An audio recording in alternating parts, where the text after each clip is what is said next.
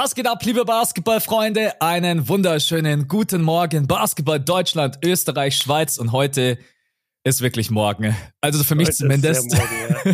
ich glaube, ich kann mich nicht dran erinnern, dass wir beide das letzte Mal um 8 Uhr einen Pod aufgenommen haben, außer es war in der Nacht irgendein krankes Spiel, wo wir gesagt mm. haben, wir bleiben, ich ganz ehrlich, ich glaube, das letzte Mal Zion-Debüt oder in der NBA. Irgendwie so ja, in die Richtung. Ich, ich kann Zion-Debüt sehen, vielleicht auch irgendwelche Christmas Games, dass wir am nächsten Tag zufällig einen Pot hatten, das kann ich noch sehen. Oder vielleicht auch mal irgendwie Playoffs oder Finals. Aber ja, es ist ein anderer Vibe, wenn man ähm, normal in Anführungszeichen aufgestanden ist und dann um 8 Uhr schon Recording hat. Mhm. Normalerweise mhm. recorden wir so gegen 10 oder 11. Ja, deswegen heute alles ein bisschen anders, aber wir, wir, wir kriegen das hin, Max. Aber du hast äh, gestern in deine Insta-Story was gepackt und das fühle ich auch total. Wenn mhm. du früh aufstehst und bist produktiv, gefühlt ist der Tag um 12 Uhr vorbei. Du hast so viel geschafft und das ja. ist so ein geiles Gefühl. Äh, das Ding ist halt nur, kriegt man das halt jeden Tag hin. Aber hast du jetzt gerade deinen Rhythmus umgestellt, dass du sagst, ich will wieder immer so um 5 Uhr, halb sechs aufstehen?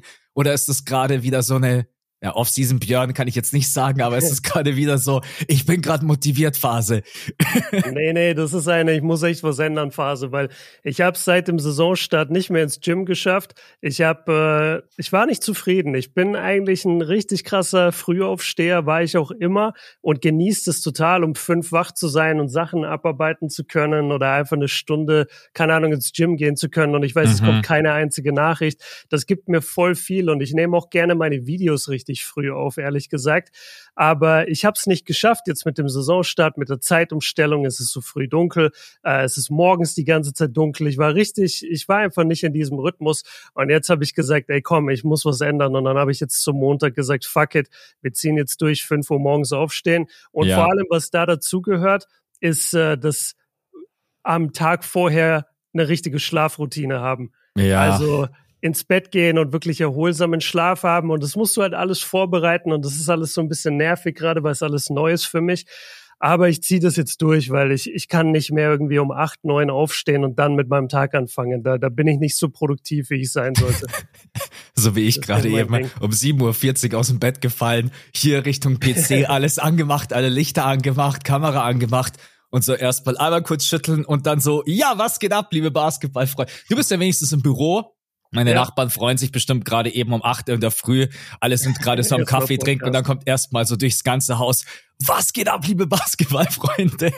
Ja, ja. Ich glaube, die verzeihen dir das. Da müssen sie den Pod nicht im Nachhinein bei Spotify hören. Genau, nee, so, ja, aber fühle ich total. Also mit äh, früher aufstehen ähm, hat viel, hat viele Vorteile, aber diesen Rhythmus muss man sich erstmal, muss man sich erstmal reinkämpfen. Vor allem am Abend ja. dann immer so direkt früh ins Bett. Ich meine, du kannst doch um ein Uhr ins Bett gehen, aber du wirst es am nächsten Tag halt merken, wenn du dann halt bloß vier Stunden geschlafen hast. Deswegen ja, ja. Äh, muss man da seinen Rhythmus ein bisschen umstellen. Ja, Leute, äh, was steht heute an? Starting Five natürlich, bester Moment, äh, schlimmster, schlechtester Moment, wie auch immer.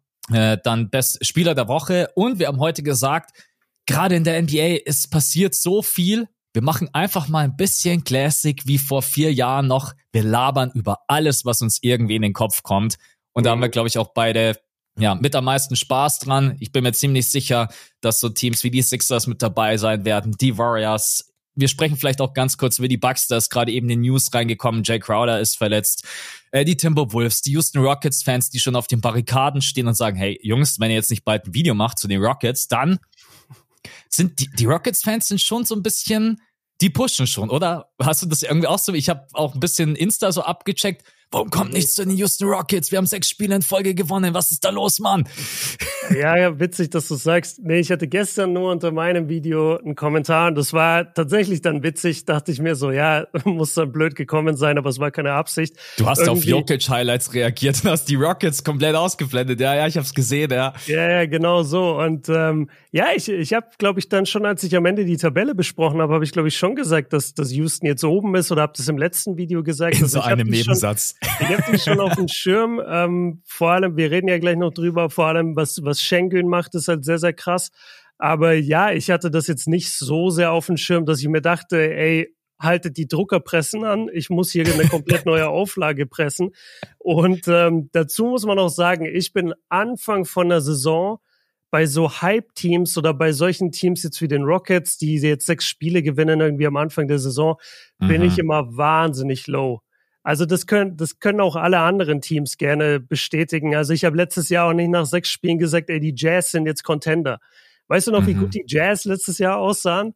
Ja, und, ja, äh, wie lange, wie lange auf der Eins. Genau, wie lange die da oben rumgeturnt sind und am Ende, wo sind sie gelandet? Ich sage jetzt nicht, dass das gleiche Schicksal der Rockets und die Rockets, ja, Props für die sechs Spiele, aber man muss auch so ein bisschen die Kirche im Dorf lassen und kann dann nicht erwarten, dass wir plötzlich alles umschmeißen und sagen, jetzt kommt der große Rockets Talk. Der kommt vielleicht heute. Ja, heute haben wir ihn mit dem Pod dabei.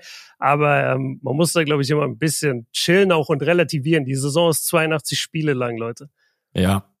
Nee, sehe ich genauso wie du. Letzte Saison ist, glaube ich, echt das Paradebeispiel mit den Utah Jazz, wo man am Anfang dachte, okay, was geht bei denen jetzt ab? Äh, deswegen, äh, ja, natürlich spielen die Rockets trotz allem gut und wir sprechen auch über sie, genauso ja. wie die Timberwolves, die aktuell die Number One Defense der NBA stellen, aber warten wir einfach so ein bisschen ab. Aktuell die Tabelle sieht wirklich sehr, sehr wild aus, aber sprechen wir gleich über alles. Jetzt äh, starten wir erstmal rein mit der Starting Five, wenn du bereit bist. Ja, klar. Erste Frage, und ich habe es am, ich hab's am Wochenende angekündigt, beziehungsweise ja jetzt mittlerweile am Freitag und am Samstag. Was hast du am Wochenende gemacht? Erzähl mal so ein bisschen, was, äh, wie war dein Wochenende? Ach so. Ja, ja, ich hatte gesagt, dass mein Wochenende sehr voll ist und dass ich mich gar nicht so sehr drauf freue. Es du kannst es ja auch ein bisschen um, äh, ummanteln, wenn du nicht direkt erzählen darfst, was du getrieben hast. ein bisschen Cliffhanger-mäßig so. Ja, ja, do, ja, ach, jetzt check ich es erst überhaupt. Ja, ja, klar, du weißt natürlich, was passiert ist. Ähm, ja, ich, ich kann es schon sagen. Also wir waren ähm, am Samstag, genau, wir waren am Samstag unterwegs. Erstmal hatte ich Laternenzug mit meinen Nichten. Das war sehr Geil. cool. Muss ja. ich sagen, ja, war ich seit Ewigkeiten jetzt mal dabei und das war schon cool, so die Kinder mit den Laternen zu sehen. Da wollte ich dich fragen, du bist auch äh, mein Jahrgang oder, oder ungefähr gleich alt. Ey, als wir Kinder waren, wir sind doch mit Laternen mit echter Kerze drin gelaufen, ne? Ja. Ja, ja, ne? Ja, Weil heutzutage alle Kinder haben elektronische Kerzen. Und ich dachte mir im Nachhinein, ja, das macht doch total Sinn, mhm. weil ich mhm. weiß, dass bei jedem Laternenzug bei uns im Kindergarten mindestens eine Laterne gebrannt gebrannt. hat. Ja, ja, 100 Prozent. Und äh, wir durften auch oft die Kerzen gar nicht anmachen. Meine Mama hat dann immer gesagt, wir machen die zu Hause an, weil die genau wussten, dass wir Kinder zu blöd sind, dass das ja. Ding nicht abfackelt. Ähm, genau, aber das fand ich eigentlich ganz cool. Äh, die hatten dann so elektronische Dinger und die nur die Erzieherinnen hatten so Fackeln mit, mit Flammen dran. Genau da war ich und danach ging es für mich nach Bonn, wo ein bestimmtes deutsches Euroleague-Team, das nicht Alba Berlin heißt, ein Gastspiel hatte. Könnt ihr euch jetzt versuchen herzuleiten. Und äh, ja, da waren wir im Spielerhotel und haben tatsächlich zwei Weltmeister interviewt. Welche das sein werden, werdet ihr in den nächsten äh, zwei Folgen von NBA Undrafted sehen. Waren sehr geile Interviews, sehr coole Gespräche. Beide Jungs haben sich viel Zeit gelassen, haben danach noch kurz mit denen nach dem Interview drüber geredet. Also war ähm, ja war cool hat Spaß gemacht und wie gesagt, die, das sind wirklich auch längere Interviews mal, nicht so zwei Minuten über Zoom. Ich wollte gerade fragen, ne? da habt ihr wahrscheinlich nee, nee. dann auch endlich mal länger Zeit gehabt, ja. Ja, ja, das waren bei beiden auf jeden Fall gute 15 Minuten und ähm, das hat extrem Spaß gemacht. Die haben auch echt interessante Dinge erzählt. Ähm, bei dem einen ging es ein bisschen mehr dann am Ende noch in Richtung NBA, bei dem anderen sind wir ein bisschen mehr beim BBL und Euroleague und insgesamt, äh, ja, ich sag's einfach Bayern München Vibe geblieben. Also mhm. es war ziemlich ähm, ähm, war ziemlich cool und wie gesagt, die nächsten zwei Freitage werdet ihr dann diese Interviews sehen. Genau, das war mein Samstag und da kam ich dann natürlich erst spät zurück, weiß gar nicht mehr, irgendwann um zwölf oder so. Und das andere wäre dann am nächsten Tag gewesen. Da war ich eigentlich für einen Podcast vorgesehen, ähm, wo aber nicht ganz klar war, fahre ich jetzt zu denen, kommen die zu mir und am Ende hat sich's nicht ergeben wirklich. Aber ich dachte eigentlich, dass ich halt auch noch diesen Podcast-Termin hätte und dass der auch noch ein bisschen mit Organisation verbunden gewesen wäre und okay. äh, deswegen dachte ich so, ah, okay, mein Wochenende wird eigentlich nur voll sein. Der Pod ist dann am Ende aber ausgefallen und äh, deswegen ging es dann am Sonntag. Also es war, war völlig in Ordnung. Dann hattest du einen freien Sonntag. Wo habe ich diesen freien Sonntag genossen? Geiles ja. Ding.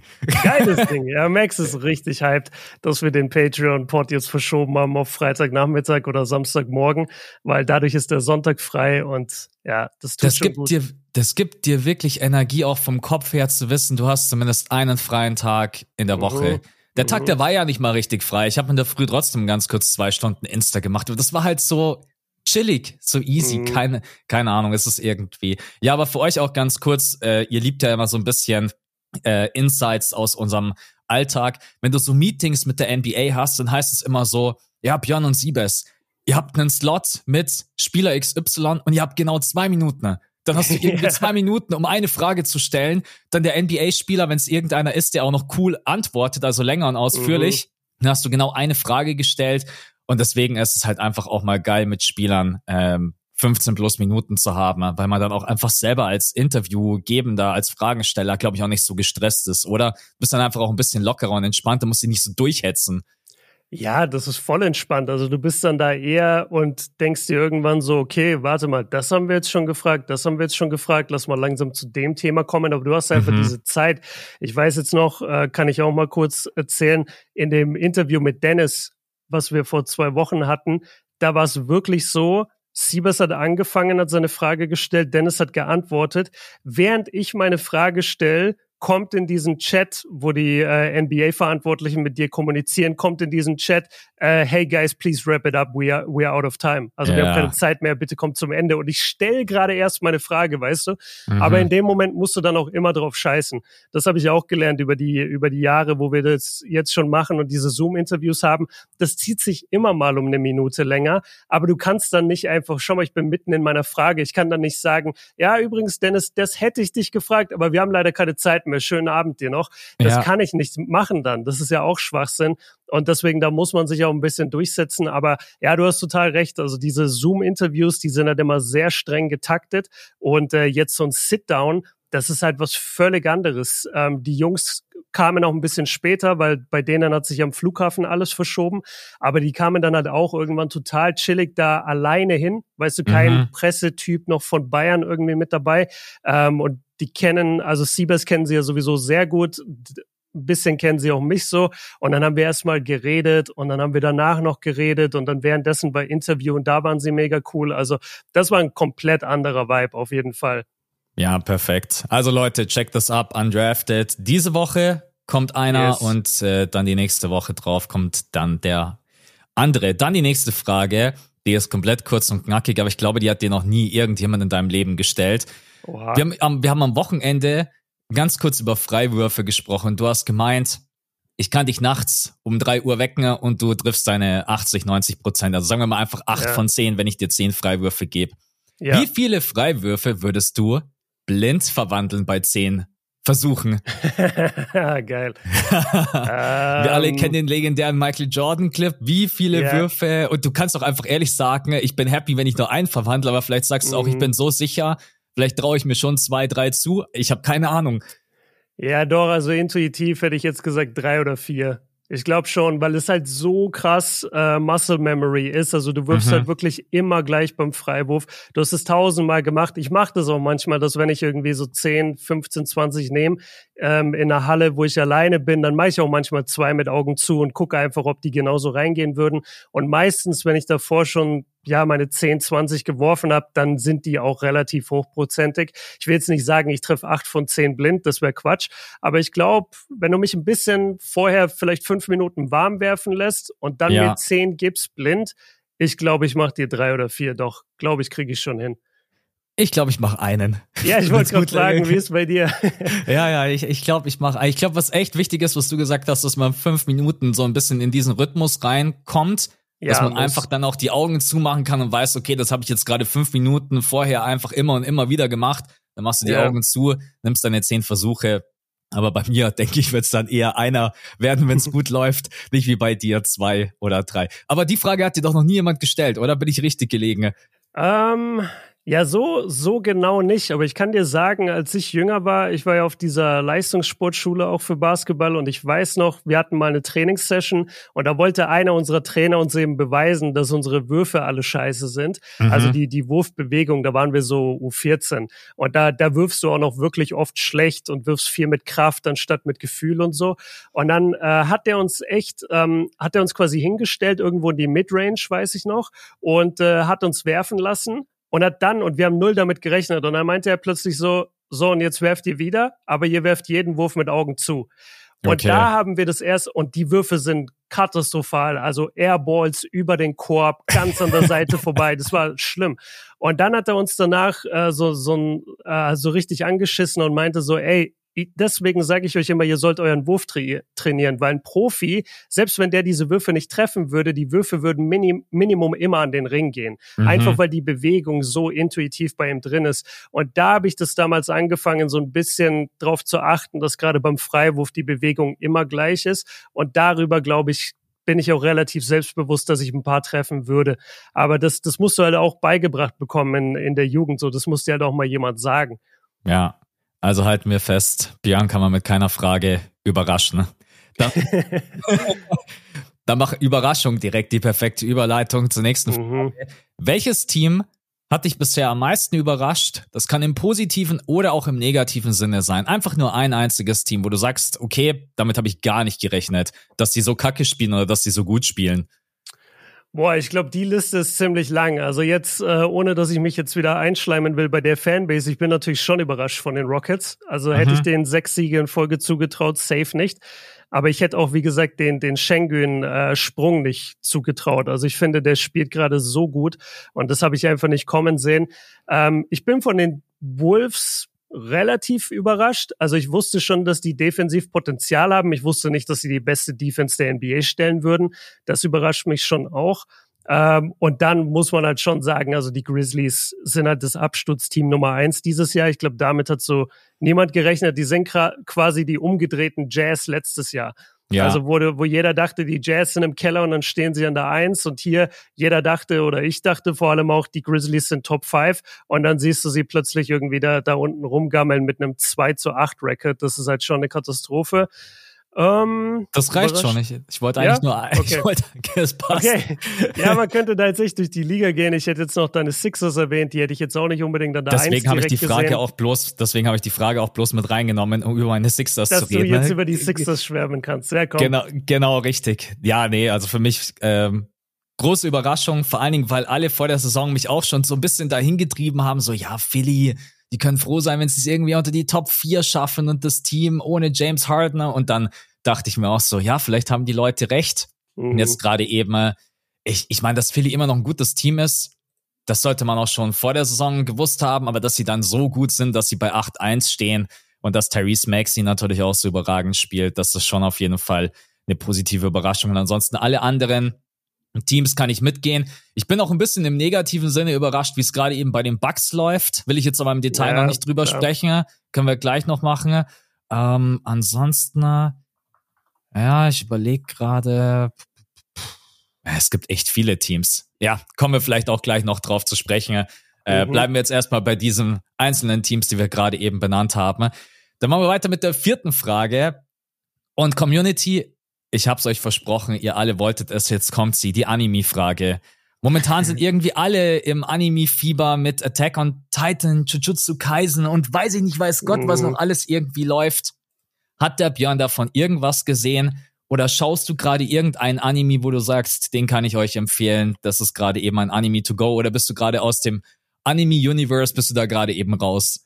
Also ich weiß, dass du gerade heavy auf Attack on Titan hängen geblieben bist. Das hat heavy man ja die letzten, die letzten zwei Tage gesehen und ich verstehe dich total ich weiß noch, als äh, ich weiß nicht, wie viele Jahre das her ist, aber ich habe es echt relativ früh damals die erste Staffel gesehen, als das so ganz neu war.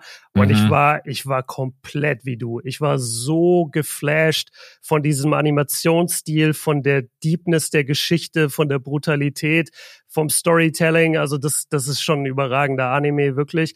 Äh, ich mag den extrem gerne. Ich habe ihn aber nie zu Ende geguckt. Das war so typisches, okay, ich, hab, ich war am Anfang dabei und habe dann irgendwie einfach über die Jahre aber dieses so okay wann kommt die neue Staffel? So das habe ich dann irgendwann einfach aufgehört zu verfolgen. Und ja. jetzt bekomme ich immer mit so Attack on Titan Staffelfinale oder es Serienfinale ist fertig. Deswegen habe ich jetzt auch angefangen weil ich wusste jetzt kann ich durchballern und bis zum ja. Ende und dann mache ich einen Haken dahinter.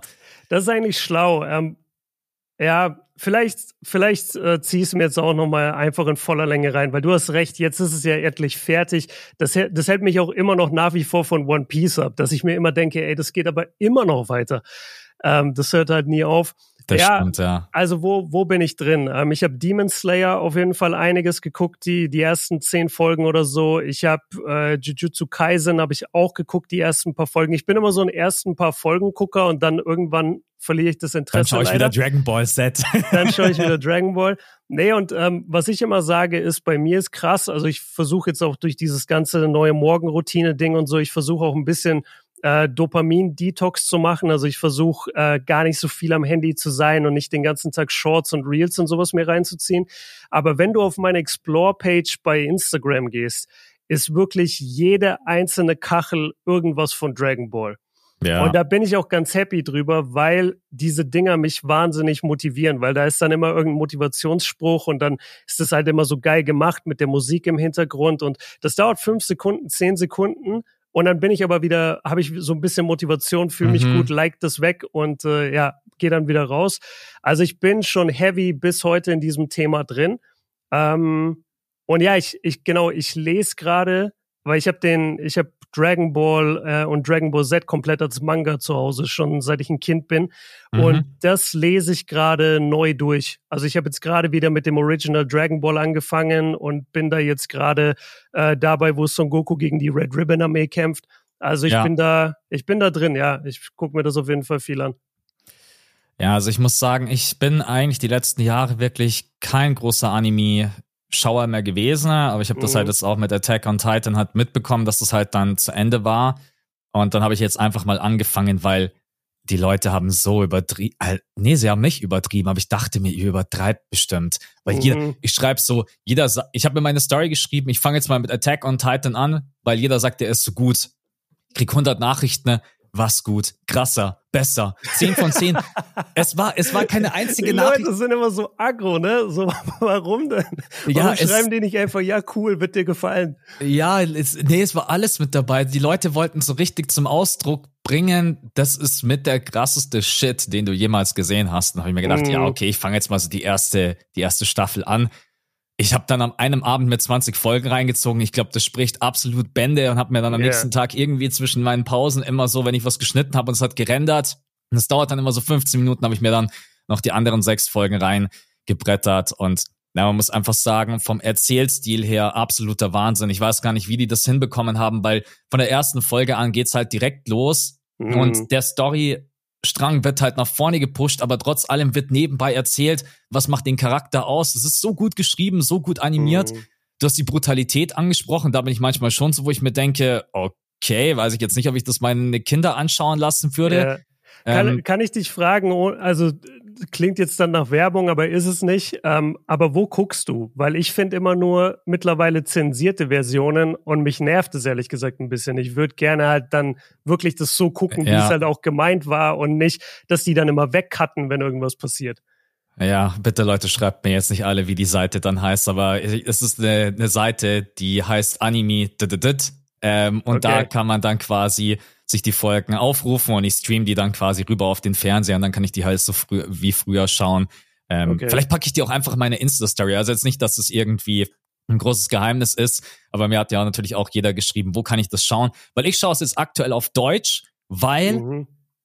also ich habe keine Ahnung, was da abging. Die haben mit die krassesten Synchronsprecher, die wir in Deutschland jemals hatten, für diesen Anime rausgehauen. Mhm. Also das ist, du erkennst so viele Stimmen aus Filmen raus. Ähm, und deswegen ist es einfach eine Seite, das sind alle fünf Staffeln. Einfach draufklicken, okay, nice. muss nichts runterladen, kannst es quasi. Also das ist echt richtig nice. Ähm, und von der okay. Brutalität her, ja, du kennst es ja auch äh, selber, Dragon Ball Z war bei uns damals gecuttet im deutschen Fernsehen. Mhm, mh. Also das, äh, ja, auch voll viele, was so im Nachmittags-TV äh, lief. Also wenn du, ich gucke mir mal, was ich voll gerne noch gucke, ist Detektiv Conan.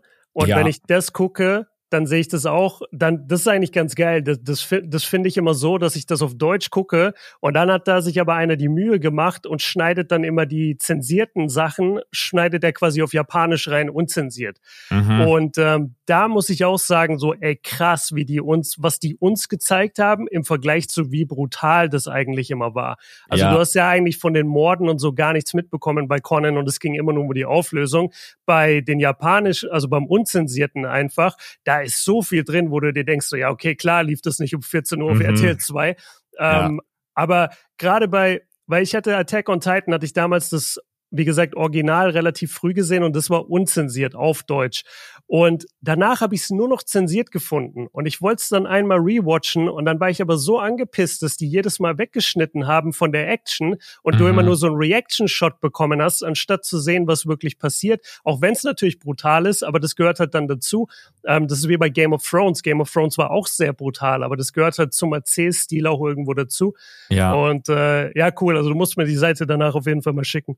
Schick, schick ich dir auf jeden Fall, ja. Von mir bisher klare Empfehlung. Ich bin zwar erst in der zweiten Staffel, aber ey, ich weiß nice. nicht, weil ich das letzte Mal in ein paar Stunden eine Staffel mir reingezogen habe. Okay.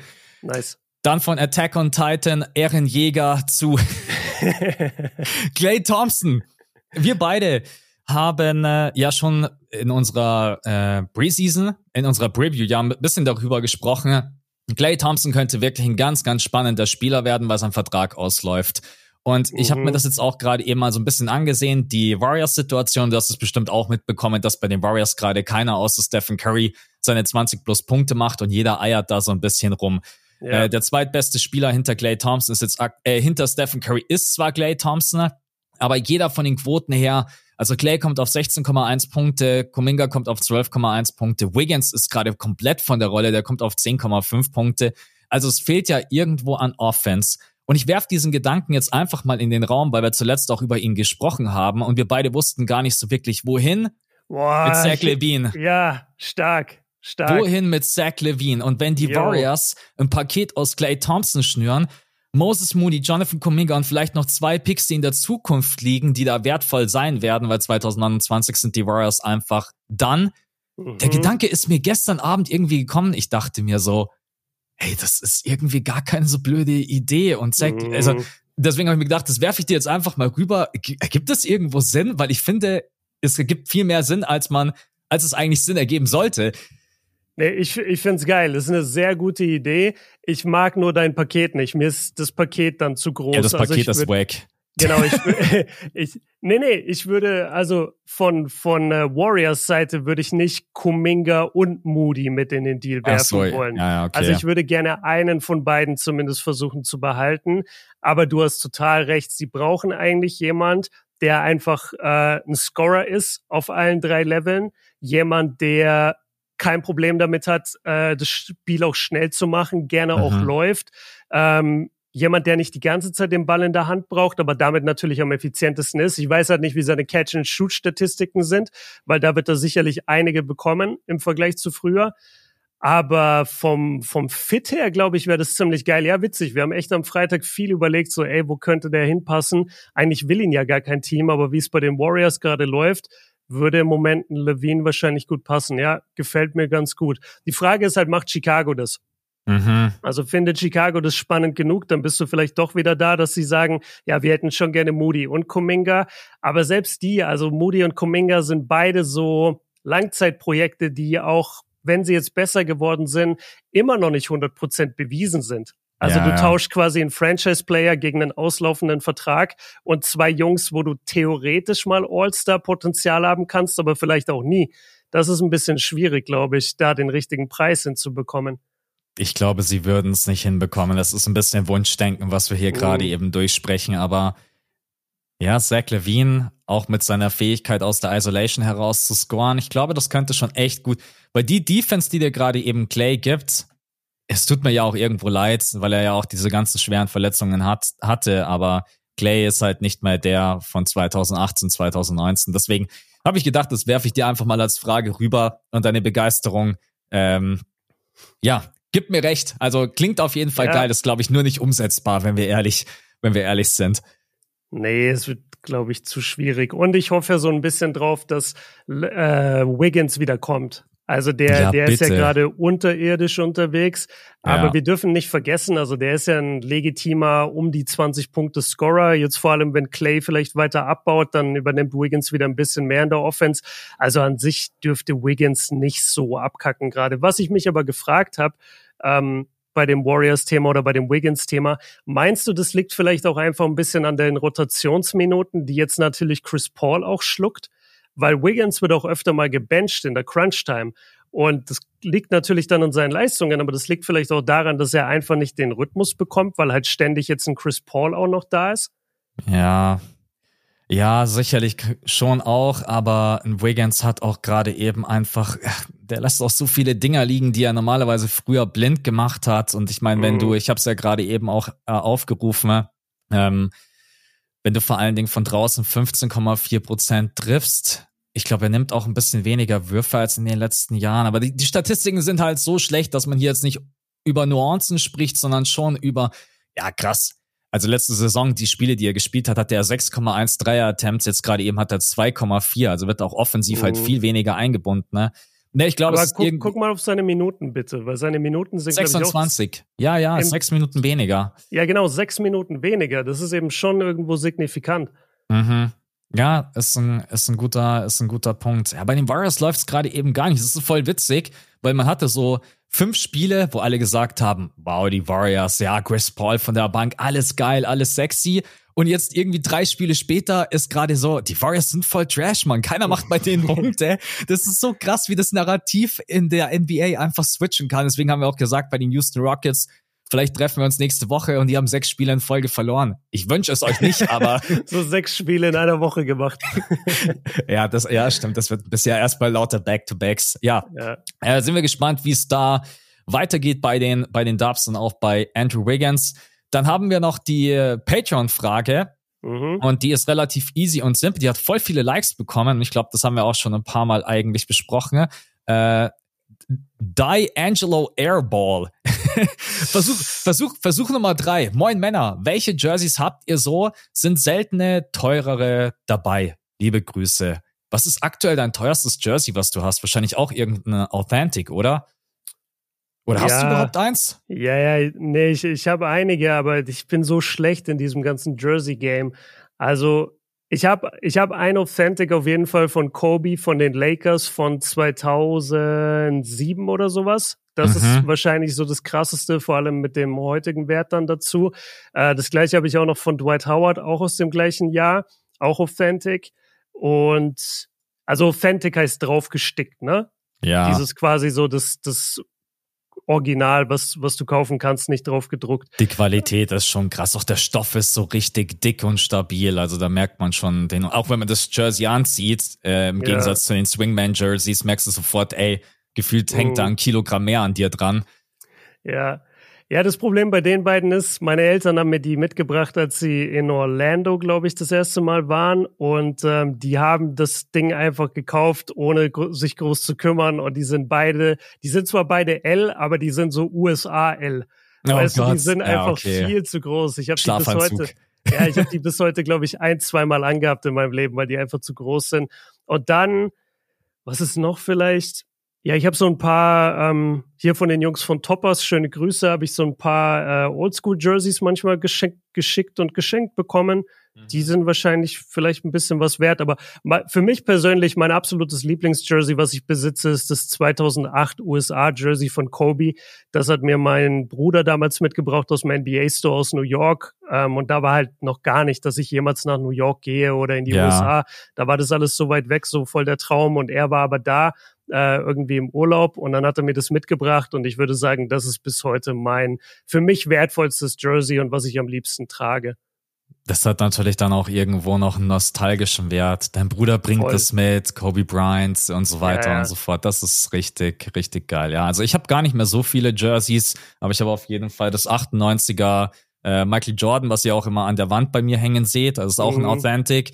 Und äh, von North Carolina aus seiner College-Zeit habe ich auch das Jersey von Michael Jordan. Also das sind auch Authentic. Okay. Also das sind quasi die zwei teuersten, die ich aktuell besitze. Ansonsten habe ich noch so ein paar wie jetzt äh, Stephen Curry oder Franz Wagner. Aber ich bin jetzt auch nicht so mega krass im Jersey-Game. Also bei mir machst du jetzt nicht den Kleiderschrank auf und denkst dir, okay, ich bin hier im mhm. NBA-Store. Weil dafür trage ich sie auch zu wenig, bin ich ganz ehrlich. Wie oft trägst du so ein NBA-Jersey? Auch nicht so oft, oder? Nee, viel weniger. Also es gab eine Zeit mehr, in der Schule auch sehr, sehr viel damals, aber heute eigentlich ganz, ganz selten tatsächlich. Ja. Okay, dann sind wir durch mit der Starting Five. Vielen Dank an die, an die Frage, an die Community-Frage. Dann, wenn ihr Bock habt, uns zu supporten, checkt gerne unser, unsere Patreon-Seite ab. Findet ihr auch immer unten in den Show Notes patreon.com slash das fünfte Viertel. Ihr bekommt die Folge immer komplett werbefrei und ihr bekommt jetzt immer am Samstag wir haben das, äh, den Tag gewechselt von Sonntag auf Samstag, bekommt ja noch eine Zusatzfolge und es sind auch diese Woche wieder ein paar neue Leute mit dazugekommen, die ich jetzt natürlich wie immer ganz kurz vorlese. Und zwar der Jack Mack, der Jan, MJ is the GOAT, the Girl in Black, Hawaii Leonard ist auch geil. das ist so stark. Das Hawaii. ist so stark, das habe ich gesehen, ja. Hawaii Leonard ist richtig stark. Tim, Jonas, Jan, Elias, äh, Schengen for MVP, Cam Thomas, MIP. Das sind übrigens zwei unterschiedliche, es reimt sich nur. Äh, mhm. Bualem, dann Luchi, Siakam, Yannick, Philipp, Tim, Len, Franz for MVP, Steph the Goat und Lenny. An euch allen vielen, vielen Dank. Äh, wir wissen das immer sehr zu schätzen.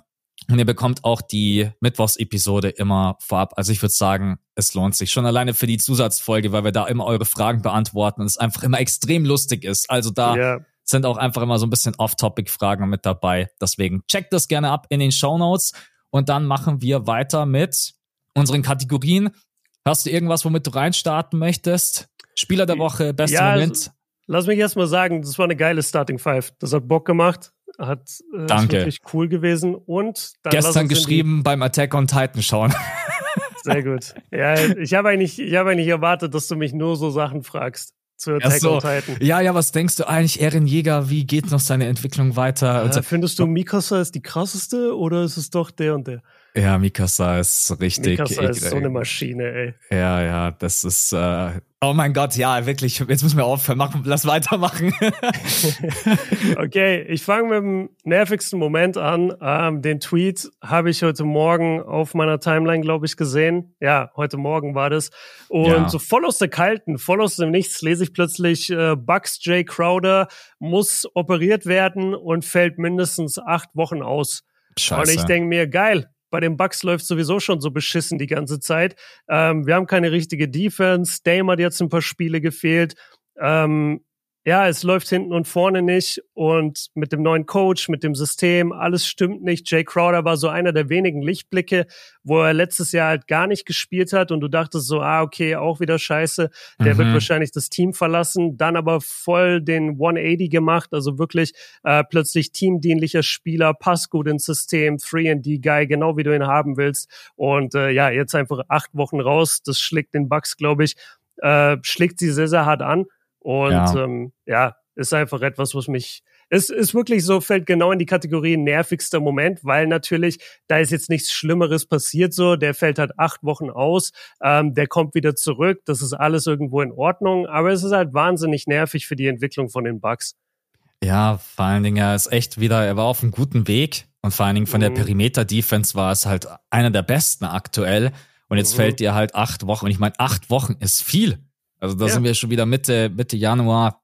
Deswegen bitter. Und bei den Bucks läuft's aktuell sowieso noch überhaupt nicht rund. Also ich habe mich so auf das Team gefreut, auf das Zusammenspiel zwischen Dame und Janis. Jetzt auch heute Nacht wieder das, das Spiel. Janis droppt seine Zahlen, aber auch wenn ich hier wieder drauf schaue, Dame kam auf 12 Punkte, 3 von 17, 1 von 9. Das mhm. ist, also für euch jetzt, das war das Spiel gegen die Bulls, was man mit 118 zu 109 gewinnen konnte. Janis kommt auf seine 35 Punkte. Da müsst ihr euch übrigens unbedingt den äh, Fadeaway-Dreier von Janis anschauen, den er verwandelt hat. Komplett hilarious, lustig. Habe ich noch nicht ich, gesehen. Ja, ja, also ich habe nur drauf geschaut und habe mir gedacht, okay, jetzt ist auch für die Bucks alles möglich in der in der Saison. Weil ja, die Perimeter-Defense ist äh, es ist aber nicht nur die Perimeter-Defense, also irgendwie hinkt jeder so ein bisschen seiner Form hinterher. Auch Middleton ist noch gar nicht angekommen in dieser Saison. Ja. Malik Beasley ist defensiv. Ich glaube, wir haben vielleicht auch alle so diesen viralen Clip gesehen, wo er am Perimeter steht und hat diesen Blackout-Moment von der Defense her. Und da mhm. wäre Jay Crowder einfach ähm, ein unglaublich wichtiger Spieler. Ja, bei den Bucks. Aber auch da will ich irgendwie noch ein bisschen abwarten, aber ich bin gerade skeptisch. Und vor der Saison mhm. war ich voll euphorisch. Ich habe mir gedacht, wow, also die werden defensiv wird das schon passen. Man regelt das auch ein bisschen so mit Janis und Brook Lopez einfach hinter der Perimeter-Defense. Und das Pack and Roll zwischen Dame und Janis wird bestimmt auch unschlagbar. Ey, das Pack and Roll zwischen den beiden ist bisher, also, mhm. will niemandem zu nahe treten, aber geil ist anders. ja. ja, also du, du hast viele richtige Dinge gesagt. Bei Middleton äh, muss man dazu erwähnen, dass der noch auf einer Minute Restriction ist, weil der ja, ja, letztes Jahr auch so viel mit Verletzungen zu kämpfen hatte. Das heißt, er spielt im Moment halt auch nur 19 Minuten im Schnitt. Das wird sich hoffentlich irgendwann wieder relativieren. Und wenn Middleton zumindest auf einem normalen Level wieder ist, glaube ich, erleichtert das auch viel für Dame und Janis, weil sie dann einfach noch eine Waffe mehr haben auf dem Feld. Und beim Janis und Dame Zusammenspiel, da ich, ich bin selten jemand, der wirklich auf den Coach zeigt. Ich denke mir mal, ey, diese Spieler sind so gut in dem, was sie tun, die müssen solche Sachen alleine rausfinden. Aber ich finde schon, du merkst auch einfach, dass da halt gerade ein neuer Coach ist, der das noch nicht wirklich gemacht hat, ähm, der plötzlich mit solchen Superstars irgendwie agieren muss, der die ins richtige La Licht setzen muss. Äh, und deswegen ist die Defense scheiße und deswegen stimmt das Zusammenspiel nicht in der Offensive. Und das Letzte, was ich noch sage, ist, ja, wir haben gedacht, okay, Dame ist schlecht in der Defense, aber egal, hinter ihm stehen Janis und Brooke Lopez. Und wir haben uns das so ein bisschen schön geredet, so, ja, das ist ja dann nicht schlimm, die Leute kommen trotzdem nicht dann in die Zone und so. Ja, die Leute wollen auch nicht in die Zone, weil die schießen uns dann halt einfach ab von der Dreierlinie oder aus der Midrange. Und da mhm. sind Janis und Lopez oft dann nicht oder sind oft zu spät. Und ähm, ja, man darf nicht vergessen, die Bucks haben ihre defensive Intensität sorry, Identität aus den letzten drei Jahren, aus den letzten zwei Jahren haben sie komplett abgegeben. Sie haben Allen verloren, Carter und Drew. Das sind drei herausragende Perimeterverteidiger und dafür haben sie jetzt Dame und Malik Beasley. Und das ja. ist natürlich vom defensiven Machtgleichgewicht äh, ein völliger Unterschied, ein gravierender Unterschied. Und das musst du erstmal alles jetzt kompensiert bekommen. Und ich bin froh, dass wir da auf der gleichen Wellenlänge sind sieben Spiele interessiert am Ende von 82 Saisonspielen keinen mehr. Und mhm. deswegen bin ich auch gerade bei den Bugs so, ja klar, es läuft scheiße, aber ich bin jetzt auch nicht im Panikmode und überlege mir, fuck, was müssen wir machen? Und das war der größte Fehler ever. Ja, ja, vor allem, die stehen sogar noch relativ solide da, dafür, dass es eigentlich so scheiße läuft, sind wir mal mhm. ehrlich. Also, ja.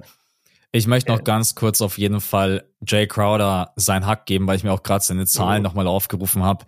Äh, 8,1 Punkte, 53 Prozent aus dem Feld, 51,6 Prozent von draußen getroffen, 3,9 Rebounds, 1,7 Assists, 0,4 äh, Turnover, 0,8 Steals und 0,3 Blocks. Also der hatte wirklich einen mhm. absolut positiven Impact und hat offensiv vor allen Dingen auch einfach, auch wenn es wenige Würfe sind, 5,2 pro Partie, aber die hat er halt hochprozentig verwandelt. Das nochmal so ein bisschen als Abschluss. Ähm, bitter. Kann ja. ich absolut nachvollziehen. Äh, und verwende ich auch gleich als Überleitung Meins ist nicht nervig, meins war irgendwie schockierend. Ihr habt es, glaube ich, auch mhm. alle mitbekommen mit Kelly Oubre Jr. Äh, bei den Sixers lief's einfach unglaublich gut und dann wachst du in der Früh auf und kriegst erstmal überall dieses Bild ins Gesicht geklatscht und denkst dir, was ist da passiert? Und Kelly Oubre Jr. hatte quasi einen Unfall, wurde in der Fußgängerzone von einem äh, SUV, wenn ich es glaube ich, SUV war es glaube ich, angefahren. Ist auch egal, er wurde einfach angefahren, hat sich äh, die Rippen gebrochen. Also mittlerweile ist auch so ein bisschen klar, dass er auf jeden Fall ein paar Wochen raus sein wird. Und dein erster, deine erste Reaktion ist natürlich auch einfach, hoffentlich geht es den Menschen einfach gut. Ich verstehe mhm. natürlich dann auch, dass die Leute, und natürlich bin ich da auch nicht anders, dass man einfach sagt, wow, Kelly Oubre Jr. hat so krank gut gespielt, ist als Spieler für uns so wichtig. Aber dann denke ich mir auch, im nächsten Moment habe ich mir gedacht, ey, scheiß auf die NBA, scheiß auf Basketball, Hauptsache ihm geht's gut. Ähm, ich war dann auch froh, man hat relativ schnell da mitbekommen, dass der Sixers ähm, Sprecher, genau, äh, dann gesagt hat, er ist auch schon wieder raus aus dem Krankenhaus. Aber ja, Kelly Oubre Jr. wird auf jeden Fall ein paar Wochen höchstwahrscheinlich raus sein und einfach eine, eine Schocknachricht, weil äh, ja, einfach du dann natürlich dir irgendwie gleich das Schlimmste ausmalst, dass irgendwas Schlimmes passiert ist. Deswegen nicht nervigster Moment, sondern vielleicht so irgendwie Schock, Schockmoment mhm. der Woche, sowas in die Richtung. Ja, total. Also genau, das muss man dann so ein bisschen relativieren, wie man es nennt. Aber ja, Schockmoment passt besser. Der Typ hat Fahrerflucht begangen, ähm, hat ihn einfach voll erwischt. Und ja, es, also er hat ja gebrochene Rippen, er hat äh, lauter Bruises und Cuts, also so Prellungen und, und Schnittwunden auch. Genau. Genau hat er davon getragen. Und ja, dann kommt noch wahrscheinlich der Schock dazu, weil du denkst dir ja wahrscheinlich nichts, läufst da irgendwie durch die Fußgängerzone, wie du sagst. Ähm, es soll aber auch in der Nähe so ein bisschen von seinem Haus gewesen sein. Also es soll nicht weit weg, glaube ich, gewesen sein von ich glaube, er war bloß auf einem Spaziergang oder sowas. Kelly ja, Oubre Jr. von zu Hause aus, ja. Kann ich mir schon vorstellen. Da war das wahrscheinlich jetzt nicht so Philly Stadtzentrum, sondern wahrscheinlich so die Area, wo er wohnt, wird auch so ein kleines Zentrum vielleicht haben. Mhm. Und wahrscheinlich war er da unterwegs im Thema Fußgängerzone. Und ja, einfach schlimm. Also ich habe danach vier Kommentare gelesen ähm, unter den Posts und da war viel, viel von Leuten aus Philadelphia, die geschrieben haben, dass äh, sie ein Riesenproblem haben mit so Straßenrennen und Leuten, die einfach viel zu schnell fahren. Also dass Philly insgesamt da ein Problem damit hat, ähm, kann ich jetzt wenig zu sagen, aber ich fand es einfach interessant, dass da ganz viele Philly-Einwohner kamen und meinten so, ey, das ist ein großes Problem bei uns. Mhm. Und ähm, ja, bitter natürlich. Ich, ich denke mal ziemlich sicher, nachdem wir in der heutigen Zeit leben und nachdem das ja schon irgendwo an einem belebten Ort gewesen sein soll, ich bin mir sehr sicher, es gibt Video-Footage davon irgendwo ja. oder es gibt zumindest Bilder von dem Nummernschild von dem Typ. Deswegen denke ich schon, dass der irgendwann zur Rechenschaft gezogen wird. Aber ja, das, das bringt Kelly am Ende jetzt auch nichts oder Ne, das, das juckt den jetzt auch nicht dann am Ende, ob der jetzt irgendwie ein Urteil bekommt oder nicht. Das ist einfach halt blöd für seine Karriere. Aber wie du schon sagst, Hauptsache ist es ihm nichts Schlimmeres passiert, weil die erste Meldung, die man gesehen hat, das war ja wirklich einfach nur Kelly Oubre Jr. was hit by a car oder sowas. Ja. Und da dachte ich schon so, wow, hoffentlich ist das jetzt nicht wirklich schlimmer. Ich habe mir schon ausgemalt, der, der liegt im Koma, der ist, was weiß ich was, der kann nie wieder Basketball spielen, aber dann wurde ja dann schnell Entwarnung Gott sei Dank gegeben. Ja, du hast es auch in deiner Insta-Story geschrieben, für ihn halt auch blöd, weil es ist halt äh, ein Vertragsjahr. Also mhm. er spielt halt jetzt einfach um den nächsten Anschlussvertrag und bisher war es halt überragend. Er wird nicht raus sein für die Saison, deswegen von uns beiden, glaube ich, äh, einfach gute Besserung und wir hoffen, ja. dass er schnell wieder zurückkehrt. Und sowas möchte man natürlich einfach nicht lesen. Deswegen für mich, äh, ja, nicht nervigster Moment, sondern einfach schlimmster Moment, Schockmoment der Woche. Da machen wir doch weiter mit dem besten Moment. Was war dein bester Moment der Woche? Mein bester Moment der Woche wird dich jetzt vielleicht überraschen, dass ich das gewählt habe, aber ich gehe wirklich damit. Es waren die 50 Punkte von Tyrese Maxey. Mhm. Ich finde, die haben so geil nochmal auf den Punkt gebracht, was er jetzt für eine, wie befreit er gerade aufspielt. Also ja. ich kann so vorwegnehmen, er ist auch mein Spieler der Woche, weil er hat einfach so abgerissen jetzt. Überhaupt schon die ganze Saison und jetzt auch die letzten drei Spiele, da haben sie Boston geschlagen, Detroit und Indiana, hat auch gegen Boston äh, ein sehr starkes Spiel gemacht, aber wenn ich mir die drei Spiele vor allem angucke, dann ist er halt bei 35 Punkten im Schnitt, 50, 40, 90 als Quoten, sieben Assists, sieben Rebounds, also der spielt gerade die Saison seines Lebens oder die, die drei besten Spiele da seines Lebens hintereinander. Und er ist einfach weiß ich nicht, er ist so pure Spielfreude. Ich meine, Philly-Fans muss ich das nicht erzählen, deswegen liebt ihr ihn ja auch so krass. Und jetzt, wo Harden weg ist, du merkst einfach dieses, wie befreit er ist, wie, wie komplett ohne diesen ganzen Mediendruck von außen er aufspielen kann. Ich finde, das Zusammenspiel mit dem Beat sieht geil aus. Und ähm, ja, er macht halt unglaublich Spaß. Er ist, wir haben gerade viele junge Spieler in der NBA, die einfach so unglaublich Bock machen und die so langsam auf das nächste Level kommen, wo du sagst, okay, die neue Generation ist wirklich da. Und äh, da gehört Maxi auf jeden Fall dazu. Und ich glaube, es hat mir neulich auch jemand geschickt, glaube ich, sogar als DM oder Kommentar, der meinte irgendwie so, ey, dieser 2020er Draft-Jahrgang ist so krass. Ja. Weil da, ähm, weil da war ja Anthony Edwards drin, da mhm. war Halliburton drin, da war Tyrese Maxey drin und das ist schon geil wenn man sich das ja. anguckt, wo die Jungs heute alle stehen. LaMelo Ball war da auch drin. Ähm, ja, ist cool. Ja, also Maxi, absolut grandiose Entwicklung. Er macht, einfach, er macht einfach Spaß und ich sag auch immer, es ist halt schön, dass auch äh, irgendjemand von Philly mal von den Leuten geliebt wird. Weil normalerweise jeder von Philly wird ja auch einfach nur, wird ja einfach nur gehatet, aber du hast so viel Kommentare wirklich gelesen. Ich mag die Sixers echt eigentlich überhaupt nicht, aber Maxi ist cool. Hast du mhm. wirklich nach der Performance so ganz viel gelesen? Und ja, seine Art und Weise, wie er einfach Basketball spielt, diese Athletik und Schnelligkeit kombiniert mit dieser Präzision, das sucht gerade in der NBA gefühlt fast seinesgleichen. Also auch diese Stepback-Dreier, die er jetzt in den letzten Spielen mhm. eingestreut hat, wo selbst Embiid an der Seite steht und sagt, Junge, was hast du da gerade eben gemacht? Der letzte yeah. Dreier von Maxi ist from way downtown, aber nicht so ein Pull-up, sondern auch noch mit einem Stepback. Also ja, äh, ich habe auch gestern den Clip in meine Story gepostet, äh, als er damals von den Sixers gedraftet wurde, hat er mit Tränen in den Augen ja auch gesagt, ihr werdet das nicht bereuen. Er wurde mhm. an der 21 gepickt, da muss man auch mal sagen, da hatte Philly dann auch mal echt Glück, Muss yeah. man überlegen, du hattest so viele overall First Picks egal ob man Michael Fulton, Ben Simmons und so weiter und so fort. Stimmt. Und dann, und dann wird am Ende ein 21. Pick eventuell dein Franchise-Player. Ich freue mich total für ihn. Er ist einfach sympathisch. Ähm, einer meiner absoluten Lieblingsspieler. Und vor allem, ich glaube, hm, das Ganze vielleicht auch so ein bisschen weiterspinnen möchte, er gibt dir wahrscheinlich sogar irgendwo eine Garantie, dass Joel Embiid wahrscheinlich doch länger bleibt. Dass Joel Embiid mm. davon absehen wird zu sagen, ich möchte vielleicht mal, mal woanders hingehen, weil wenn du dann plötzlich jetzt einen, man muss auch den Ball dann immer ein bisschen flach halten. Ich will noch nicht irgendwie von einem Star Point Guard sprechen. Spiel so weiter und die Liga wird dir zu Füßen liegen. Vor allen Dingen in der Eastern Conference wirst du über die nächsten Jahre einer der besten Spieler sein. Halliburton ist auch so geil. Ey, der Typ hat gerade auch letztens 17 Assists gespielt bei yeah. null Turnover, wo ich mir auch immer denke. War das nicht das gleiche Spiel? War das ja, nicht das ja, Spiel ja, das gegen war, die Sixers? Das war ja. genau, das war genau Battle, das Spiel. Battle of the Tyreses. Genau, richtig. Und deswegen, ja, kann ich einfach, ähm, kann ich nur unterstreichen. Äh, ich bin happy, dass ich ihn nicht genommen habe. Ich wollte ihn eigentlich nehmen, aber mhm. ich muss dann schon sagen, was mir diese Woche doch irgendwie den fettesten Schmunzler gegeben hat, war einfach der Mavs-Announcer bei dem Mavs gegen Clippers Game, der einen zwei Minuten Rant über James Harden abgehalten hat. Und am ah. Ende kommt er und sagt, Harden, you're not the beard, you're not the system, you are the problem. Und es war so ein Mic, es war so ein Mic Drop Moment, wo ich yeah. mir nur so dachte, was ist da gerade eben passiert?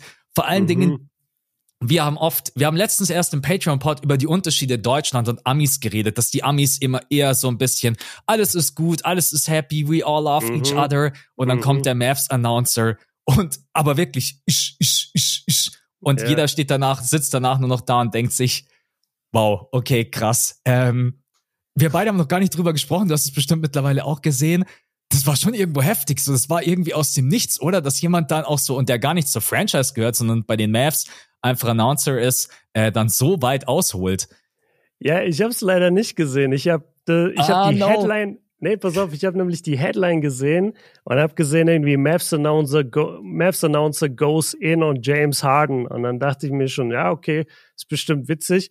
Aber äh, ich habe es mir nicht angeschaut, ehrlich gesagt. Und ja. äh, alleine das Ende, wie du es jetzt formuliert hast, klingt auf jeden Fall schon sehr witzig. Musst ja, du dir anschauen. Muss ich mir danach angucken. Ja, diese, diese viralen Clips aus der NBA, so manchmal geht der ein oder andere an mir vorbei, aber ich lese zumindest immer die Headline und bekomm's mit, aber ich gucke nicht immer alles. Ja, muss ich mal, muss ich auf jeden Fall nachholen. Ist ja. Einfach nur, einfach nur legendär. Ja, ähm, genau, das war so ein bisschen mein bester Moment und dann Ach so, ja, Spieler Ach, der Woche dachte, muss. Sorry, ich dachte, du hast den als Spieler der Woche. Ich dachte, du hast gerade die Kategorie erweitert und Ach sagst nee. einfach, das war der geilste NBA-Performer dieser Woche. Ja, ja, sozusagen. nee, nee, nee, das war mein bester, das war mein bester NBA-Moment. Und du hast ja Therese Max jetzt als Spieler der Woche genommen. Und natürlich würde ich ihn auch ganz gerne nehmen. Ich bin aber happy, dass ich noch eine Alternative mitgebracht habe und die werfe ich jetzt einfach mal mit in den Raum, weil wir sprechen relativ wenig über sie und vor allen Dingen auch über ihn. Bama de Bayo hat mm. die letzten mm. drei Spiele abgerissen, wie nochmal was. Der Typ ist gerade richtig on fire. Äh, die letzten drei Spiele haben die Heat auch alle gewonnen. Kommt auf 26 Punkte, Überragende Quoten aus dem Feld, 57,4 Prozent. Er kommt 9,7 Mal an die Freiwurflinie, ist super aggressiv, so aggressiv, wie wir beide ihn auch eigentlich uns immer gewünscht hätten. Ne?